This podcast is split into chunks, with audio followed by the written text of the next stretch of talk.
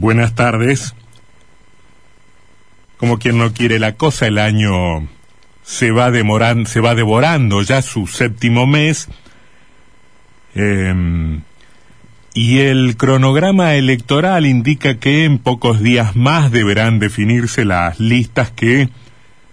tendrán que competir en septiembre en las primarias abiertas, simultáneas y obligatorias que abren el camino para las elecciones de noviembre, cuando se debe renovar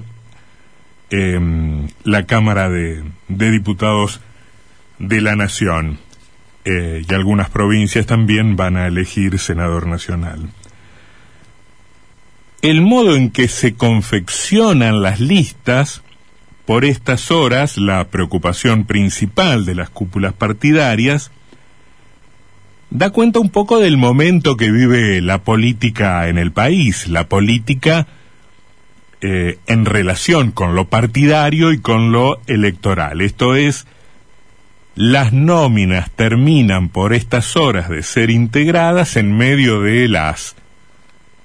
tradicionales roscas y de las negociaciones incesantes, pero también en el marco de una ostensible indiferencia social. Por ahora el problema electoral sigue siendo, vivimos una democracia de delegación, una cosa de dirigentes. En el armado de las listas andan los dirigentes y la sociedad en todo caso asiste más o menos interesada o más o menos desinteresada. Una semana antes de las internas la cosa cambiará, todo el mundo entrará en sintonía, electoral, una semana antes de las generales ocurrirá algo parecido. Pero por estos días, mientras tanto,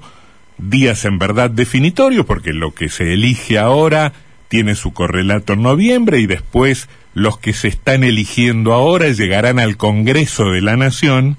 digo, en estos días definitorios, el problema de la representación de la voluntad popular, quien lleva nuestra voz al Parlamento, es un tema de ida, de una sola dirección, es un viaje de ida, es un tema de dirigentes y no un tema de la sociedad. Pese a que el proceso político en sí mismo, a mí me parece que puede ser muy interesante, eh,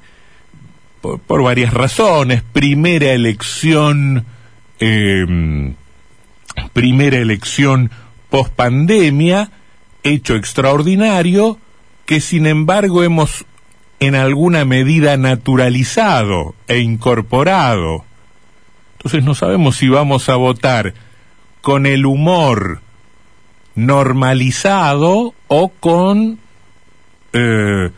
eh, con, con la pandemia como elemento muy presente y absolutamente inédito que condiciona las decisiones del gobierno, la, la, actuación de la oposición y define el momento económico, ciertamente muy complicado que atraviesa el país y la sociedad, que en última instancia es la que decide los mecanismos de, de representación y quién en definitiva la, la gobierna. En el plano nacional lo más interesante se ha dado en la oposición de Juntos por el Cambio, o Cambiemos, o Juntos, ya no sabemos muy bien cómo se llama eso, porque eh, probablemente cada distrito defina una denominación. Acá en la provincia será Juntos por Entre Ríos. Em, y ese proceso ha sido relativamente interesante porque la integración de las listas marcan los nuevos liderazgos o los nuevos intentos de, de liderazgos y una voluntad de renovación que sorpresivamente se da en la UCR con figuras externas a la política tradicional. O sea, no es que sea eh, novedoso que figuras de otros ámbitos se incorporen a las listas, pero probablemente haya sido el radicalismo la fuerza partidaria más refractaria a esta clase de experimentos. Experimentos que hizo en, en buena proporción el justicialismo en los años 90, pero que el justicialismo en general también ha incorporado como práctica en otros momentos, mirar qué hay en el ámbito artístico o en el terreno deportivo para decorar sus listas. Bueno, carente de liderazgos, en un momento de transición, luego de su sociedad con el PRO en una condición claramente subordinada,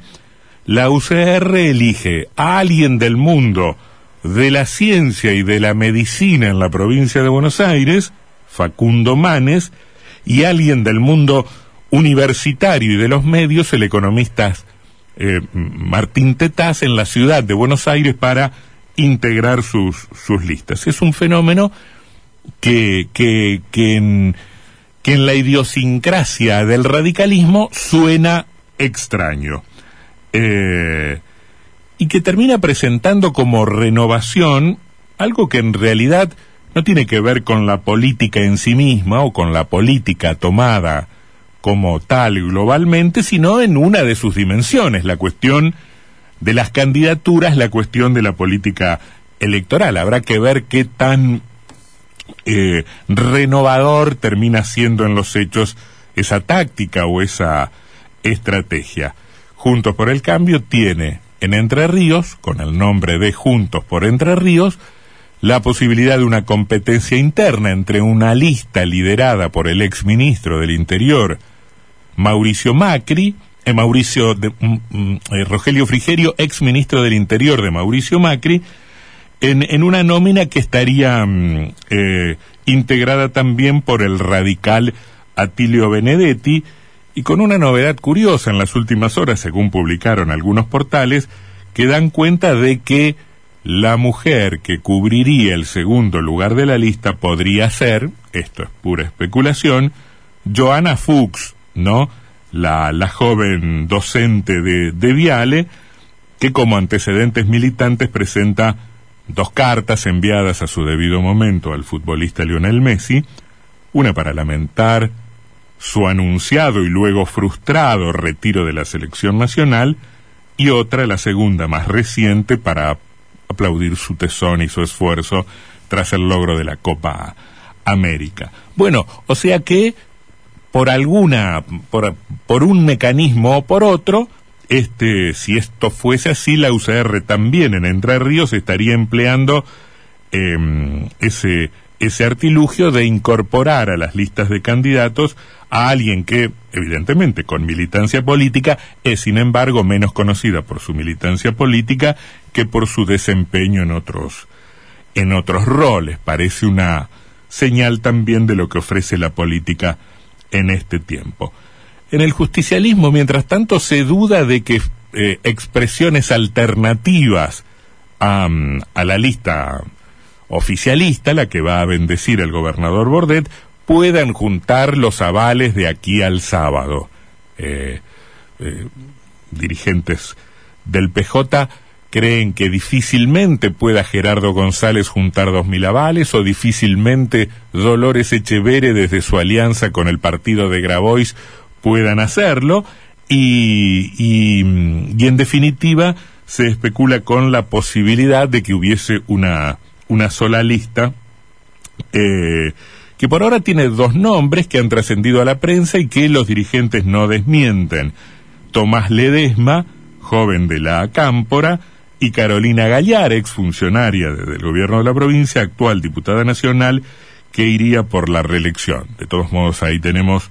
dos nombres no más y los susceptibles de llegar al Congreso, por supuesto en caso de una victoria del oficialismo, serían tres, estarían faltando el tercero, y cuando uno consulta en esos términos a los dirigentes del PJ dicen, no, lo que no lo que está faltando no es el tercero, lo que está faltando es el primero, acaso el primero de la lista, eh, porque mm,